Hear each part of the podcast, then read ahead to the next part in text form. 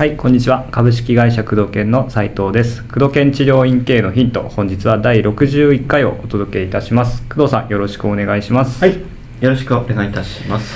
はい、それでは今回のご質問です。はい。えー訪問マッサージ治療院を開業したばかりです。あ、ばかりですね。ばかりです、はいよくありますね。はい。で、はいホームページを作成するか考え中なんですけれども、うんえー、工藤研社で実績はありますでしょうか？うん。また、効果のほどはいかがなものでしょうか？うん。えー対象の顧客が顧客層が75歳以上になるので、うんえーほとんど見ないかなと思っています、うんまあ、アドバイスお願いいたしますというご質問です、そうですね。まあ、訪問マッサージということなんですけども、はいまあ、訪問マッサージじゃない方もそうなんですけどね、うん。始めたてっていうのは、一番最初えーそうそうそう、はい。一番金銭的にもきつくて、うん。そして、一番頑張らなければいけない時期で、はい。自分がまず生活できるうん。最低限のお金、うん。うん。プラス、えー、院ね、経営できるはい。最低限のお金を稼ぐまでは赤字が出るから、はいそこはやっぱり集客っていうものに力を入れて、うん。ただ待ってるだけじゃ全然ダメだから、集客っていうものに力を、まあ普通の3倍以上ね、うん。力を注いでやらなきゃいけないんで、うん、この訪問マッサージの方も、はい。うん施術も確かに大事なんだけど、うん。それよりもまず集客っていうものに、うん。えーもっともっと、うん、意識をうん。うん、それで、まあ、この質問をしてきてる時点で、まあ、よく多分自分で調べてないんだろうなっていう感じが、考え中ってことですかね、うん。いろいろね。まあ、実績っていうことであれば、まあ、例えば工藤経営者のお客様の声の方にもうん。書いてある、あの本物の方もね、何件かいらっしゃるわけじゃないですか。うん。だからそれを見れば、実績のあるに決まってるわけで、はい。まあ、そもそもそういうのもしっかり見ていないとか、うん。まあ、インターネットで検索すればね、そのまあ、実績っていうとかね、うん。効果があるかどうかってある程度調べられるということで、はいもっと結構本気にならない考え方のね質問とはちょっとずれるけど、考え方の面でもっとこう切羽詰まって、うん。えー、と集客っていうものを捉えていかないと、はい。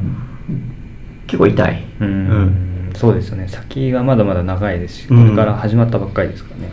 そう訪問に限らずね、うん。その開業したっていうのは本当に集客施術はね、まあ、確かに大事なんだけど、はい。それも本当に集客いかに新規を集めてくるかっていうことが特にオープン当初、まあ、赤字をね出してる状態だからはい。訪問とかって店舗とか借りないから、うん。そういった危機感が薄いんだうよね。ん。あでもそれは言えるかもしれないですね。うん、確かに。固定費はだいぶ違いますもんね。うん。自宅でね、はい。できちゃったりするから、うん。うん、そういう意味では他の業種そっか治療院ビジネス全体で見ると、そんなに初期費用ってかからないでしょ、はい。こう最初からでかい店舗借りるとかがなければ、うん。だからそういう期間が薄いでね自宅で開業して、うん。はい。で数十万円とかでね開業して貯金から開業して、うん。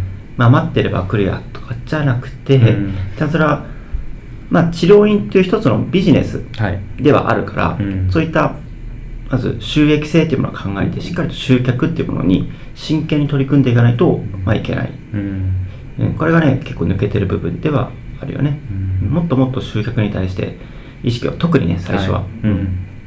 集めなきゃいけないっていうことで、まあ、本題の方なんだけど、うん。まあ、効果はあるよね。効果のほど、ホームページ。ただ対象がこの方心配されている75歳以上うん。の方なので、まあ、ほとんど見ないのかなと、うん。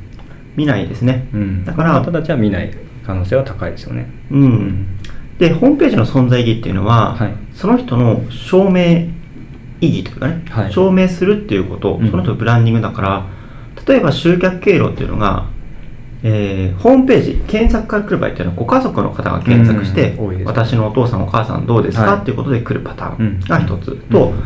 あとはケアマネさんがもしくは介護施設の方がまあホームマッサージを代わりに探していて、うん。まあ、その地域の探していてで検索例えばそうだねここは東京都中野中野区、はい。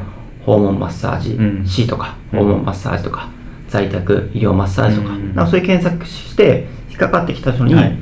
えー、とケアマネさんからうん。問い合わせが来たりっていうパターンが多いよね。うん、ということで、まあ、効果はあるので本人は全然見ていないので、うん。当然ホームページの作りとしても、えー家族の方とかケアマネさんに向けてのメッセージが、はい。えー比較的多くなってくる、うん。うんこれが検索から来るパターン。はい。えっともう一個はその指名検索って言われるものなんだけど、うん。ブランディングだったりその個人の存在意義ってはいうところなんだけど、うん。例えばまあ集客経営と考えるとケアマネさんから紹介とかもしくは今いる、えー既存患者さん、うん。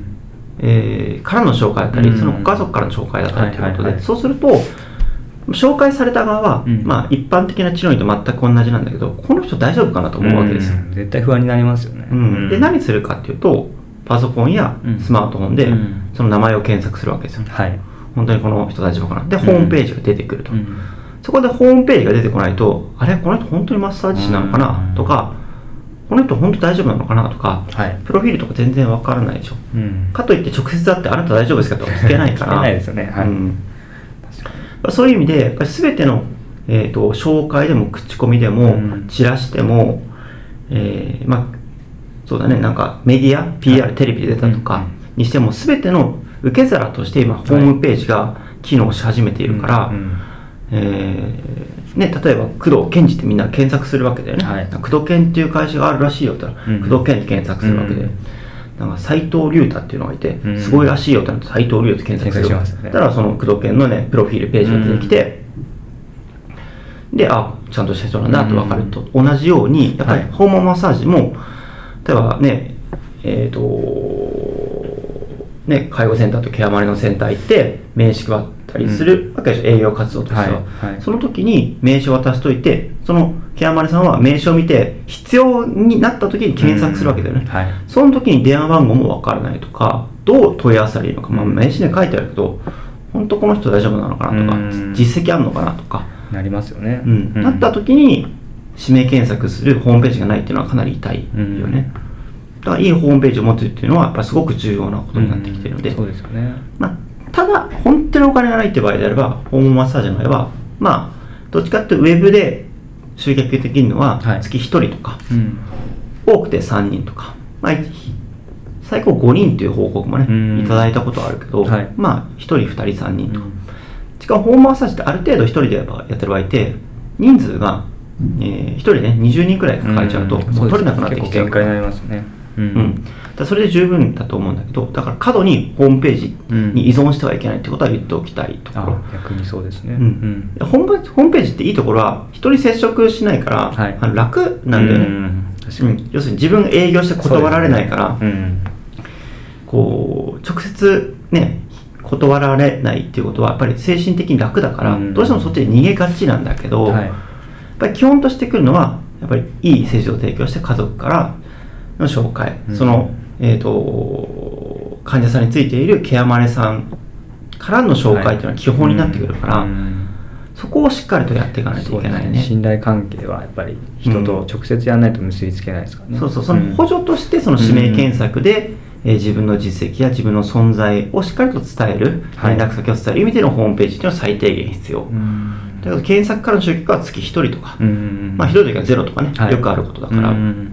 でもやっぱりある程度、えーただ作っただけでは検索が意味がないから、うん。SEO 対策とか、うん。えー広告とかを出していかないときついからやっぱり集客にお金をかけるっていうのは重要だよね、うん。